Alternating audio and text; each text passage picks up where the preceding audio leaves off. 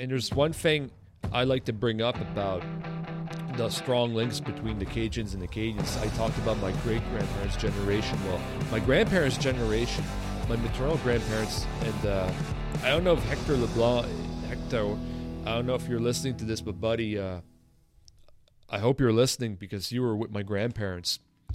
Uh, and uh, I know Hector very well.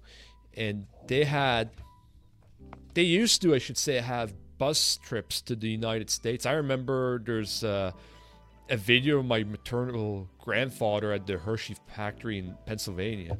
I remember at oh, the yeah. VHS. I don't know if I still have that or not. And uh, they actually went uh, to Church Point, Louisiana.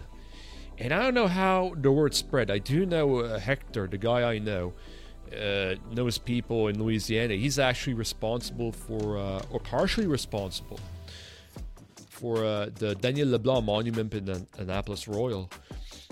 And uh, the Cajuns, Ooh. the Cajuns, they were waiting for that Acadian bus because they were Acadians. They was all on the Acadian bus, and they had like this big meal. I can't remember if it was dinner or supper, depending on which region of the world you live in. If it was mm-hmm. at noon or at 5 p.m. Mm-hmm. To translate it, right? So, you know, to do something like that, to right. wait people and all that, the links were strong, and the links are str- still strong here till this day. You know, mm-hmm. it's one of those things. It's there. It's part of our history. Uh, you know, when I was younger, you know, it's like you're. That's all you talk about, deportation. Which, right? It was really. Uh, it wasn't something to say, uh, because it was horrible thing and. Yeah. Eh, pretty insensitive, but on the other hand, yeah, sure, you should learn more stuff about yourself and modern, but if you don't yes. know your history, right. I find it's kind of strange not to really know what your culture is all about. Yep. You know, and stuff like that. And so that brings me to you. We talked about Church Point, Louisiana, in your area, which we do not need to know where you live, and it doesn't matter mm-hmm. because you're in the United States. Uh, obviously, there's different cultures in the United States, states, but at the end of the day, uh, let's assume that you're not in Louisiana. We can say mm-hmm. that, right? You're, you don't live in Louisiana. We can say that. I do not. How yeah. do you live your culture in your area? Oh, you know, it's. I'm glad you. I'm glad you brought that up because, um, so, unfortunately, um, in 2005, Hurricane Katrina kind of made its way to the Louisiana region, most predominantly New Orleans. So we actually, you know, the people of New Orleans, which is which is more Creole um, central, but we, I mean, we got all kinds of Louisiana um, migrating over to where we are, and so with them, they brought their cuisine, their culture, excuse me, their accent, and this was in gosh 2005 so it was a long time ago. And you know to not to deviate too too far off topic but you know i look back on my life and i see from very young obviously long before 2005 and hurricane katrina many uh inch, little drops of hey this is who you are you know along the way. But that was that hurricane katrina displacement was another and so they just brought you know there were all kinds of um, cajun meat markets that popped up cajun restaurants. Um, not a lot you know but they did pop up. And so that was exciting. And then um, actually one of one of my um, summer jobs, I worked with some people who were of the displaced population. And so I was able to learn from them about, you know, about Louisiana, where they came from, what the culture was. Um, to be honest, I found their accent very funny. Um, I guess, which is commonplace when when you know there are people that come to where you are and their accent is different, and I I'm 100% positive you experienced it going to other places that people will say, "Oh, your accent," you know.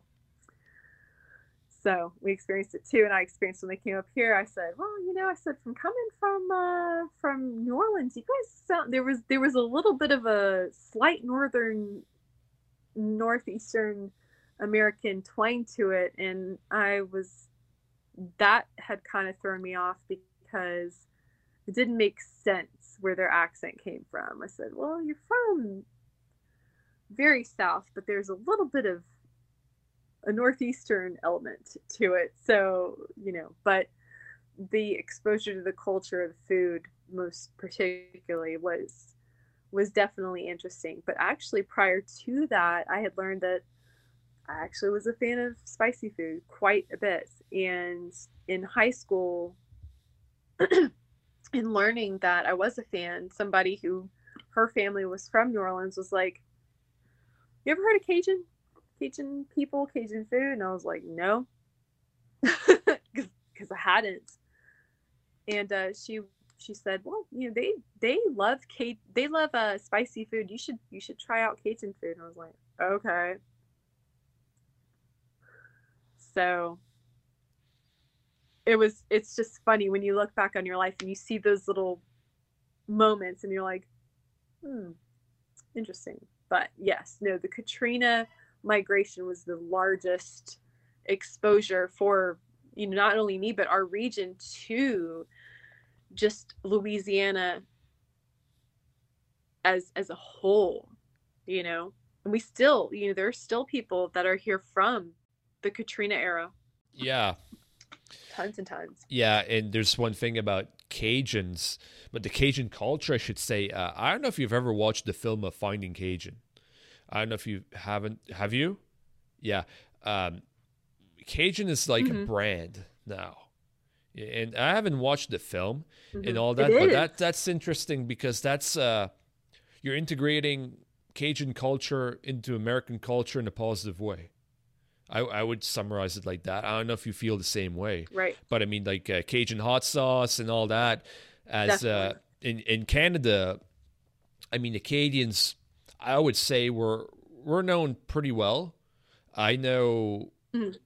I, I met some people in Vancouver when I was in Cuba ten years ago, and they knew all about l'Acadie. Well, they didn't know much about it, but they knew Acadie was there, Acad- Acadien, mm-hmm. you know, and all that. And uh, I mean, Canada knows there's. I mean, as like New Brunswick, everyone knows that's a bilingual province. You know, they yes. may not know about Acadians too much there, but they do know there's francophones, you know.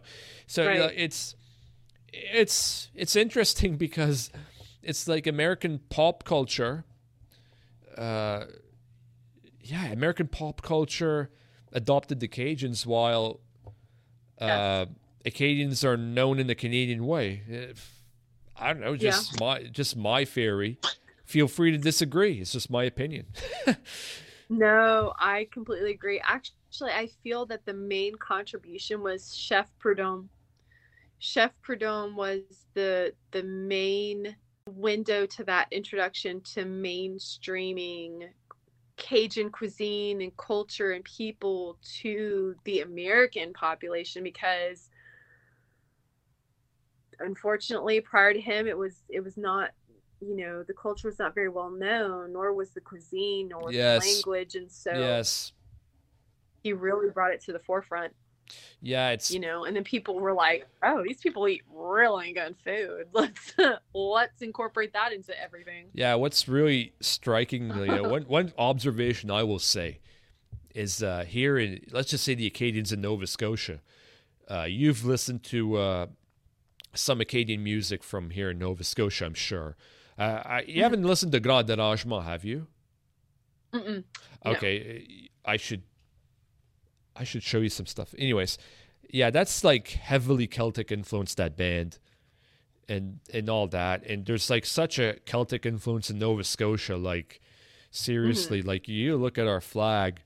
There's like the two uh, Scottish flags in one the old Scottish flag is in there, yeah. and like the modern Scottish flag, other than the colors are inversed. But anyways, enough of that. and uh, it's so strange because uh, Acadians were so similar to Nova Scotians as we are Nova Scotian, but I mean the violins mm. and the type of music and all that when it comes to traditional culture, because Nova Scotia, as far as I'm concerned, is a culture by itself. I mean, there we've had so many great musicians come out of Nova Scotia, like we're, we're like amazing. I'm not talking about mainstream musicians we see nowadays, which some of them are good, but yeah. let's be honest, some some got a break. And you know, as you look in Louisiana, it's so different from the rest of the United States. Yeah. Now, like I don't know if I'm explaining this properly or not, but it's like one one thing I will say is that here in Canada, at least in Eastern Canada, I would say Acadians are so uh, so compatible with the surrounding cultures as in as in Cajuns. They're not. It's so distinct. Right. You know, yeah. that's like yeah, and I don't consider that a bad thing. You know, I mean, I I enjoy Nova Scotia culture. I do yeah. because I am a Nova Scotian. I you know I'm bilingual. I mingle yeah. in. It's it's just great. It's it's a nice spot. It's amazing. I love it here. It is. You've never been here though. I want to go so badly. You do. Yeah. One of these days. one of these days. Coming back to uh, Acadians and all that. Uh, one thing I will add is this is something I want to do a podcast on eventually. The Acadians in Maine that were in Maine, it didn't have it easy. Uh. There was intimidation tactics from some groups. I will leave it at that. You know, it wasn't easy. I've seen some newspaper articles listing, you know, uh, cheap labor and all that. You know, and I've I've been lucky, you know. I mean, sure, when I was in school, you're you know, I'm not mm-hmm. scared to say it. I might piss some people off. Well, right. sometimes the truth hurts. We were told that we spoke wrong. And and, and speaking about that, I mean, uh, one thing, uh, as someone living in the United States, and you don't have to disclose your location, mm-hmm. we've spoken about linguistic insecurity before, have we? Oh, definitely. So uh, here, like, uh, there's a culture in the French language that, like, even in the medieval times, like a king would tell a group, "You're not speaking well."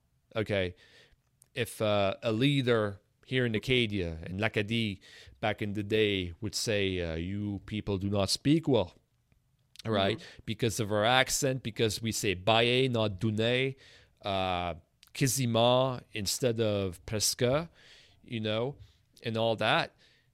And uh, what what do you have to say about that? Because I will not disclose your geographical location, but I do believe mm-hmm. you have something to say about that. What do you guys say about that? Oh gosh, I can definitely relate. Uh, the region of the states where I'm from is typically oftentimes told that we also do not speak the proper English. Um, and I, oh, I, I heard that so often growing up, actually to the point so much where, you know, I feel my, you know, grandparents and and parents to a degree were, uh, were very strict as to not just the words that we used, but how we pronounced them. So that was deeply ingrained in us as well. But I feel like with, you know, being Anglophone, the, the correlation, of course, to, you know, Great Britain, for instance, they'll use different word like nouns, if you will, for certain things that we don't necessarily use in the States. Uh, knickerbockers or, or whatever they use that we're just very that, that are very foreign to us. Like and you, I feel like yeah, you in the states say ping pong, right? They say different. Precisely. Yeah. Yeah. Yes, we're we're of ping pong nation, and they are of whiff waff. Yeah. Nation. Originated ping pong originated on the dining tables of Britain. So just so Yeah. you all know, a shout out to Boris. Yeah. Shout out to Boris Johnson and his whiff waff league. Yeah. Yeah. so I can absolutely see how that could, you know, be applied. But I feel as though the usage, the the difference in accent, the difference in word usage does not by any means mean that one is superior or inferior to another. It's just it's just a different corner, if you will, of of the francophone world. In this corner, we might have this accent. That doesn't mean that it's inferior to any other part of the francophone world. We just have this accent. We use certain words that maybe France doesn't use, but that doesn't mean that our French is inferior. And I feel like that's similar with the Anglophone region. Actually, if we're really, really, really being honest, um, of course, in the U.S., the I would say that the strongest second language would be Spanish, and that same thing happens with Spanish speakers. You know, they Of um, course, of course, because over. not to interrupt, but there's so many different dialects of Spanish. Like you get a Cuban Dominican, like the Dominicans say, like, So many. and and the Cubans they, they speak so yeah, you understand them way better, I find, than the Dominicans. And it's not a knock to the Dominicans because they're they're like Yeah. hyper anyways. They're so hyper. It's just their, their way, and Cubans are more laid Yeah. back. Like well, Dominicans are Yeah. laid back in their own way. But go on, please. Oh yeah, there's a differential in pronunciation. There's a differential in, in like nouns that they use. For instance, like straw. You know, the word for straw, like when you when you sip out of a drink. You know, I was taught when I learned Spanish, it was popote, and that's a very Mexican derived Yeah. word. Doesn't mean that it's inferior. That's just what I was taught. And then in other areas of Latin America, when I say, you know, hey, do you have a popote? They're like, popote. What you know? What are you talking about? Yeah. Basically, and so it, it's um, it's it's slightly a relief to see that we aren't the only ones who experience that linguistic insecurity that that's also felt in you know the francophone world the latin american world. You know i'm sure in you know other uh, linguistic regions as well but i feel like it takes time and growth in self and growth in culture to be like to get to that point to finally arrive at that point that you know for spanish speakers oh you know it's not wrong to say popote or whatever else whichever country says however i know popote is mexican um, but there's nothing wrong with that versus how they they may say in the dominican republic or you know in chiac they may say whatever for straw and then you know in l'acadie they may say a different word and in quebec they may say whatever in haiti they say whatever in france they say whatever.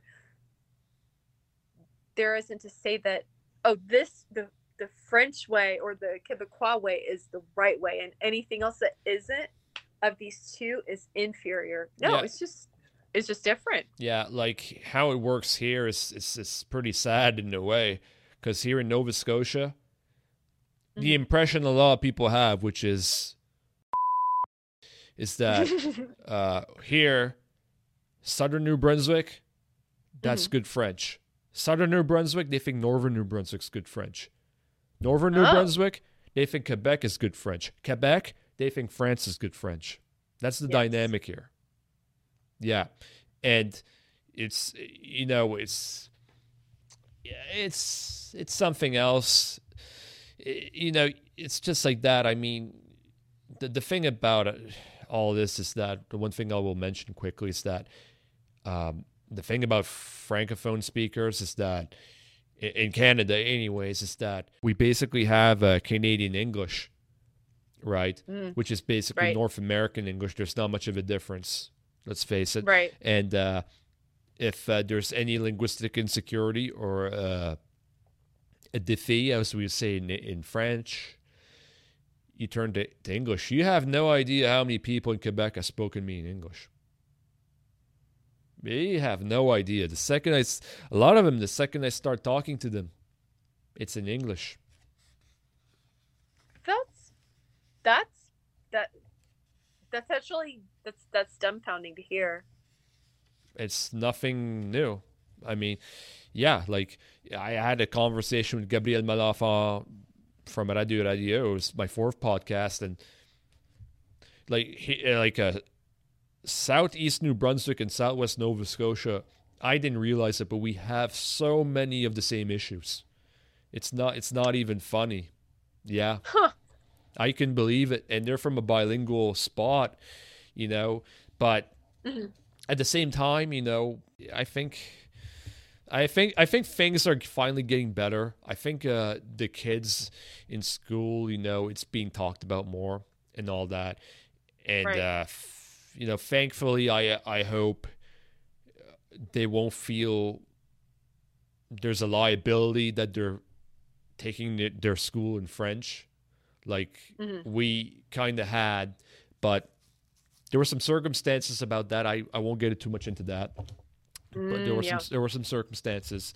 But yeah, you know that's that's one thing.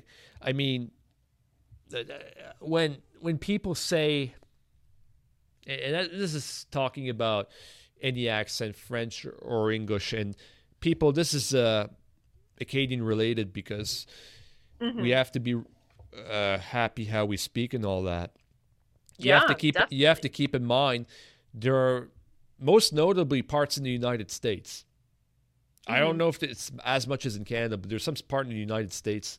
I mean, you listen to someone in English, you might need a translator. There's some so oh my god, there, there's there's like borderline dialects. You know, oh my gosh. like it's like when I was in the Dominican Republic for a zip line. I've told you the story before. There was this mm-hmm. guy from Tennessee running the zip line. I asked the guy, "Hey, mm-hmm. you're from the United States. I can tell by your accent."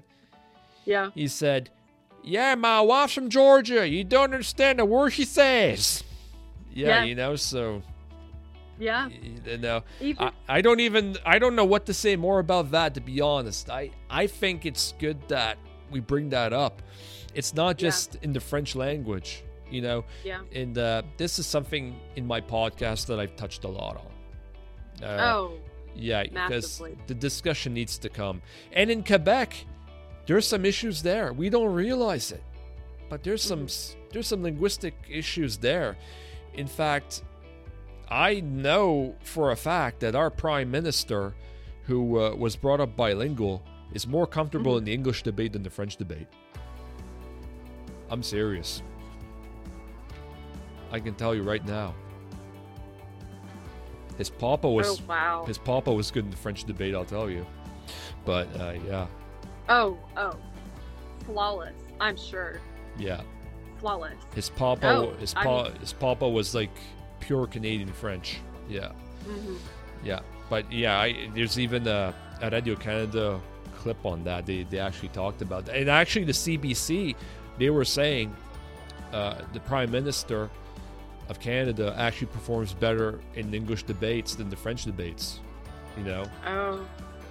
Yeah. Anyways. Oh gosh. Yeah, it's it's something. It's you know, if you if you're brought up bilingual, which you know, which which you were and you're oh gosh.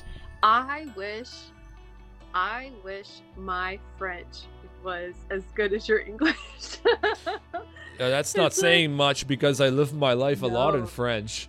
so like oh. uh, even though I when I go to the Tim Hortons drive-through, ninety percent of the time is in English, you know. But uh, what's uh, yeah. I want a, a small black coffee. That's not hard to say. you know. Yeah. Yes. So, yes. Oh my god. If you ever come to my Canada, you will know what a double double is.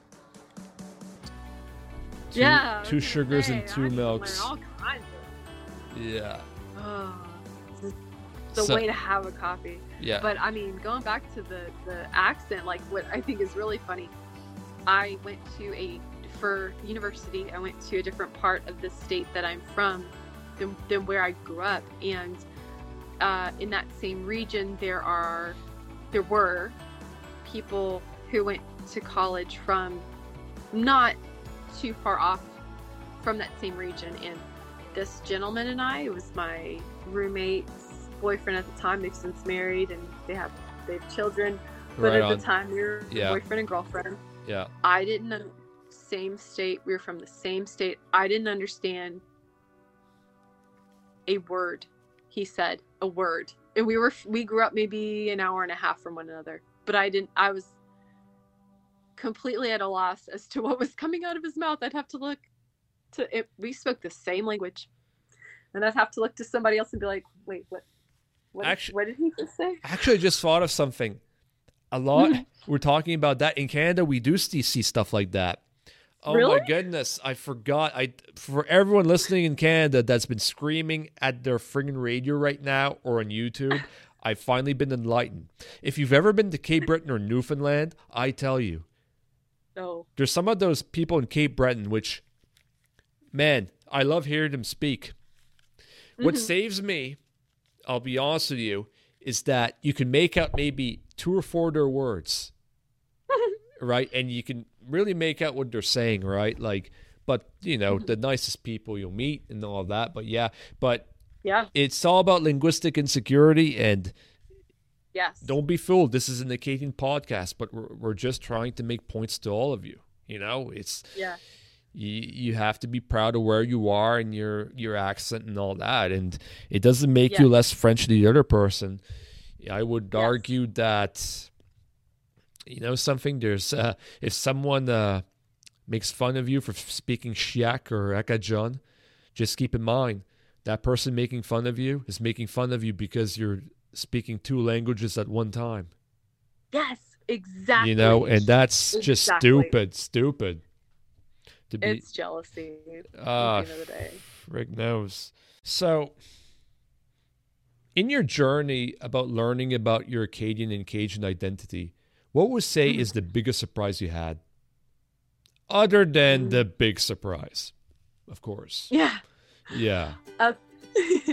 Other than the big surprise, honestly, it would be it would be hearing how similar and again my my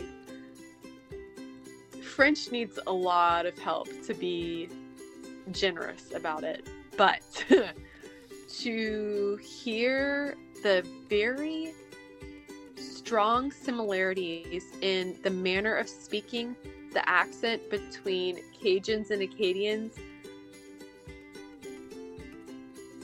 that part was what really was a, big shocker for me because Le Grand Dérangement happened in 1755 is when it started. Um, and to have had minute, if any, changes in that span of time is it it, it it's dumbfounding and not in a bad way. It's just you know, it leaves you like, wow, how can so much time have passed and there be still that strong similarity in accent? So, so that I thought was actually pretty wild, you know, because you know, you you can have people who their parents were maybe born and raised in I don't know, say uh, Michigan. You know, Michigan and Michigan has different accents in different parts of the state, but let's just say the capital, and then they move their kids to California.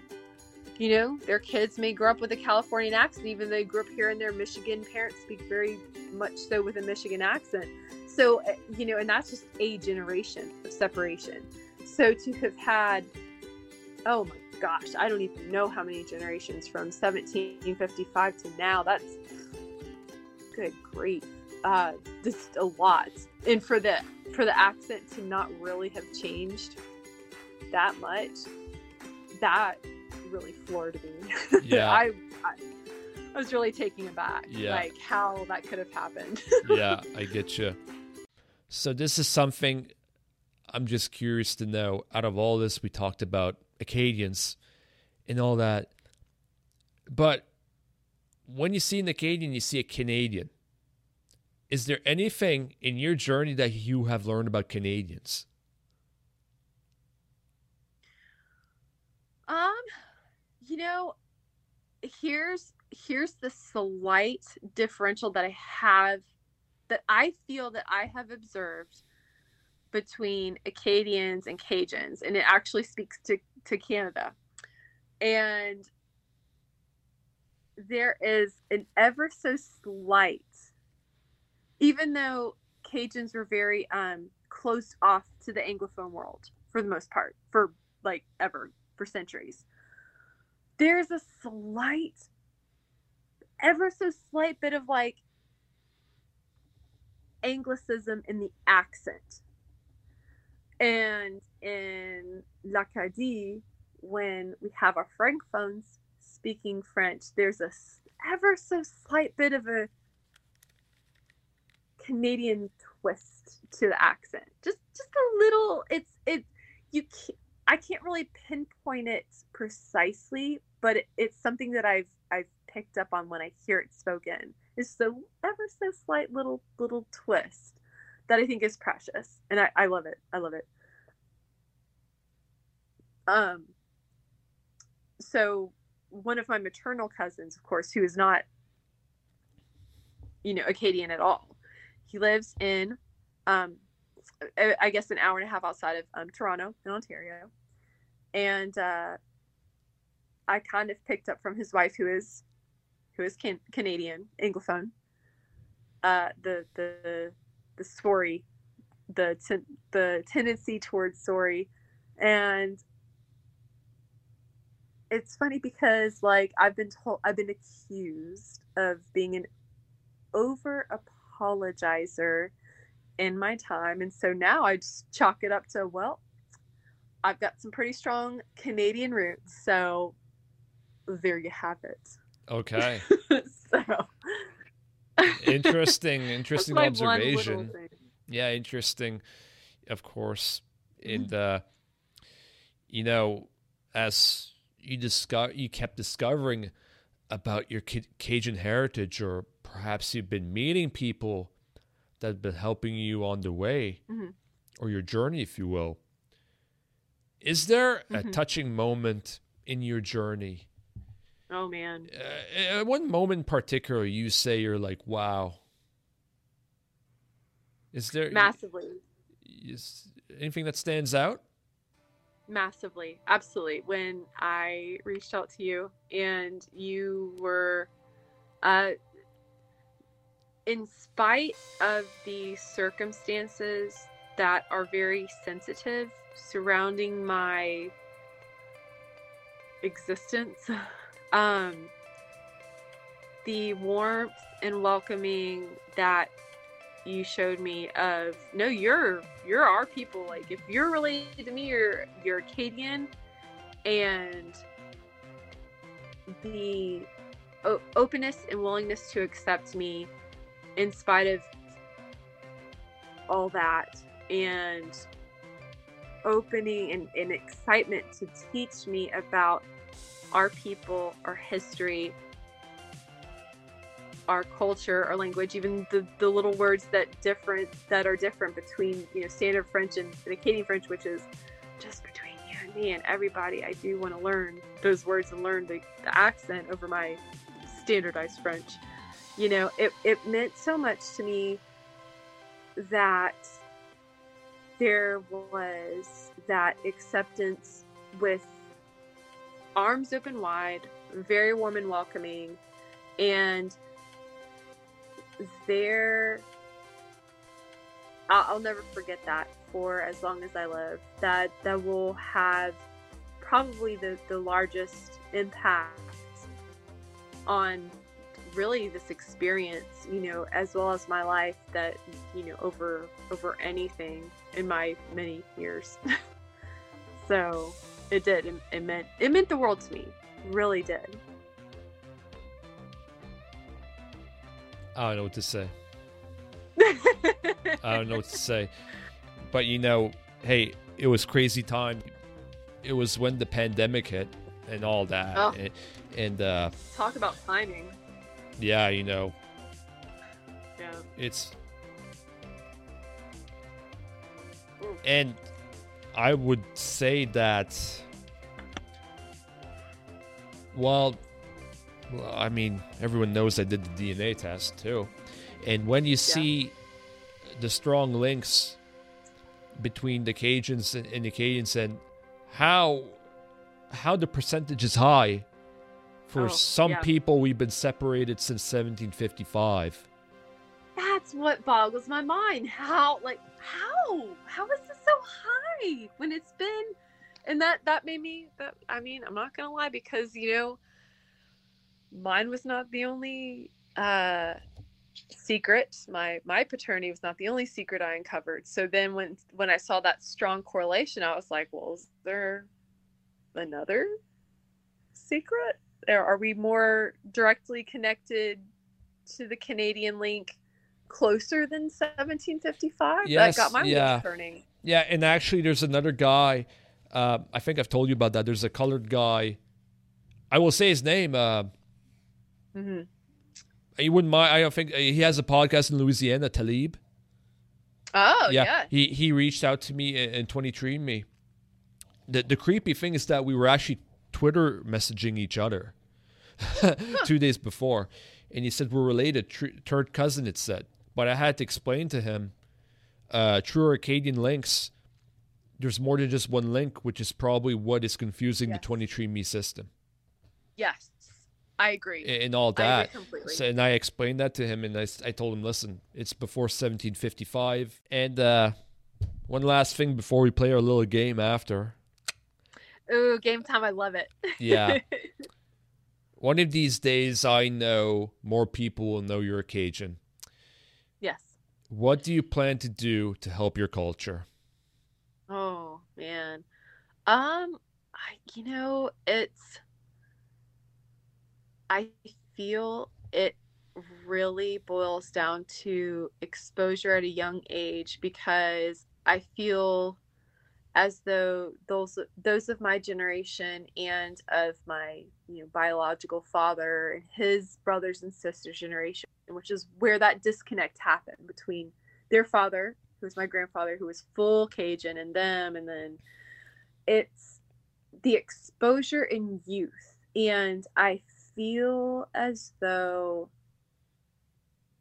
that is where tying it to being able to pass it down is exposing the children to the language, the music, most importantly, the food, which is out of this world amazing, you know, and tying it all together for a full, all around cultural experience for them to really be able to make it sentimental to where they're like, they, they want to seek it out and they want to strengthen those exposures to be able to strengthen it within themselves and then in turn when the time comes to pass the torch on to their children that's what i feel will be key. Having these you know little uh cultural revivals where we have the little um there's zydeco there's cajun music um you know ha- making sure it is a very strong part of the educational curriculum for children that is what will really turn this wave around from the loss of culture to the revival that is that absolutely key component to making sure it is not lost Okay, gotcha. For sure. Well said. You know, it's one of those things. I, this is like a first for me for doing a podcast like this. And uh, I can tell you right now, uh, I'm going to review this video slash audio, and I'm sure people are saying this is good. You know, Oh. you know, and, and you know, it's it's one of those things that the diaspora is there, Acadian diaspora, and uh, it'll be interesting to see how much more of a connection we have it moving forward. Because it's one of those things they, they try to separate us, Mhm. but within time, it worked less and less. A lot to do with technology. Airplanes Oh, yes. came, now the internet. I did a podcast with Barry Osala. We we talked through the internet, you know, stuff like that. So one thing I do after, I should say, during my podcast, uh, I usually play l'association des mots, which is basically word association. Ooh. So I got some very random words for you. And uh, the first thing that comes out of your head, or should I say the first thing that you think of, Mhm. repeat it. You you want you want to do this? Absolutely. Okay, we're gonna start with an American gem. Number one, Aaron Rodgers. Aaron Rodgers. Ooh, ooh, classic. Oh, that's difficult. Dang it. Um, I would just say classic. Just Yeah, cla- yeah. I think uh, he's the new Tom Brady. People like to pick on him. Yes, he is the new Tom Brady. Oh my gosh, Uh, you said He's he's a, like like how can I put this? He's so under the microscope. It's like Brady's proven that he's the goat. No one can Yeah. say anything. Now they have to pick on the guy who's probably the best quarterback in the NFL right now, in my opinion. I could not agree more. But that's there's a there's a quarterback in Buffalo there. I I don't know. he might be the best soon. Uh, Giving him a run for money. Number two. Okay, we're gonna go to Canada now. Wayne Gretzky. Oh, the greatest ever, or the greatest of all time. I would say the greatest playmaker of all time. Uh, Wow. I would say my opinion. I I'll tell. What's that? The Go Pot. The Go Pot. Uh, you mean the greatest of? Oh, I got you now. The Go Yeah. Yeah. Yeah. There's there's actually a young kid playing in Edmonton right now where Gretzky started his career. You should see him. He can uh, skate with the puck uh, 45 kilometers an hour laterally. It's just insane. I see, That's Connor McDavid. I seen him go through four players and score. Just insane, the kid. Uh, number three, uh, Quebec. uh, Quebec. Uh, Montreal. Yeah, absolutely. Uh, maybe the best city in North America. I'll tell you something. Uh, and I've heard so many great things about that city. And no offense to Yeah. Toronto, but if you want Right. to go to Canadian City, I would suggest Montreal. And uh, Que- Quebec City's a nice spot to see too. I Yes. I've been to Quebec City. I've only been to Montreal briefly, but Uh-huh. yeah, but I heard so many great things. And speaking of a city that's the must see, uh, Nobre Cat, Paris. Oh, no, Paris. Uh, uh, tous les uh, arrondissements. Les quoi? Des, des, des arrondissements. Edismas. The, the, the, how they, how they section off, um, Paris. I think they're called arrondissements. Yeah, I can't tell you. That's that's what I think of. Well, actually, you know what? No, no. Let me go to my secondary. This is kind of uh, the catacomb. Yeah. Yeah, it's a great it's a it's a must see city for sure. Like the Eiffel Tower and all that. But to be perfectly honest with you, if I wanted to see France, I'd have to go to uh, spots like La Rochelle and all that. I would be absolutely overwhelmed if I'd see La Rochelle, where the first uh, Thibaut's came. Yeah, came Oh. from. I would absolutely. And there's the spot where the LeBlancs came from, which hmm you know, that would be nice because my mother was a LeBlanc and I have some Comeau in me. You know, how it works in l'Acadie. Oh, 100 percent. Okay, so uh United States, Canada, Quebec, and France. So now we're gonna go more in your alley. Number five, crawfish. Mm, delicious. Delicious. Okay, here's here's something. Number six. How about the speed limit? Oh gosh. Ugh. Well, the first word association I have is trouble because I have, as we say in English, a lead foot. Yeah, yeah, lead foot. That's uh, le, le pied pesant, as we would say here. Oh, j'ai tout mon ça. J'ai tout mon ça. yeah. Oh yeah. It's like Tom. It's like Tom Brady with his footballs. He doesn't check if they're deflated or not. Number seven. Yes. Number seven. Miss Piggy. Comment? Miss Piggy. Oh, Miss Pig. Oh, yeah, Miss Piggy. Oh, Kermit. Yeah. Number eight. California. California. Oh, beautiful. Number nine. British Columbia. British Columbia. That's not good. Um, when when I think of British Columbia, I think of a plant that there's a difference between how Canada treats said plant and the United States treats said plant. But I associate it predominantly with BC. Actually, they're the first uh, province to ever have some form of legalization there. Yeah, yeah. I, I can't remember. There was like this guy. This his first his first name was Mark. He was like this marijuana activist. He would always get hmm. arrested and all that. Like man, it was like I I I I watched the news sometimes just to see what he would get into. like he's not hurting anyone else, so I can laugh about this. right, not hurting anybody else. Yeah, and he was like this big marijuana activist and all that. I think he might have been the leader of the marijuana party, actually. Oh wow, that's that. I don't think that I don't think they need that anymore. Uh, yeah. Uh, here, uh, uh, number ten, number this, l'Acadie. Ooh, l'Acadie. Oh, motherland. Nice. Et puis, uh, j'ai le mot Acadian du jour. I've got the Acadian word of the day.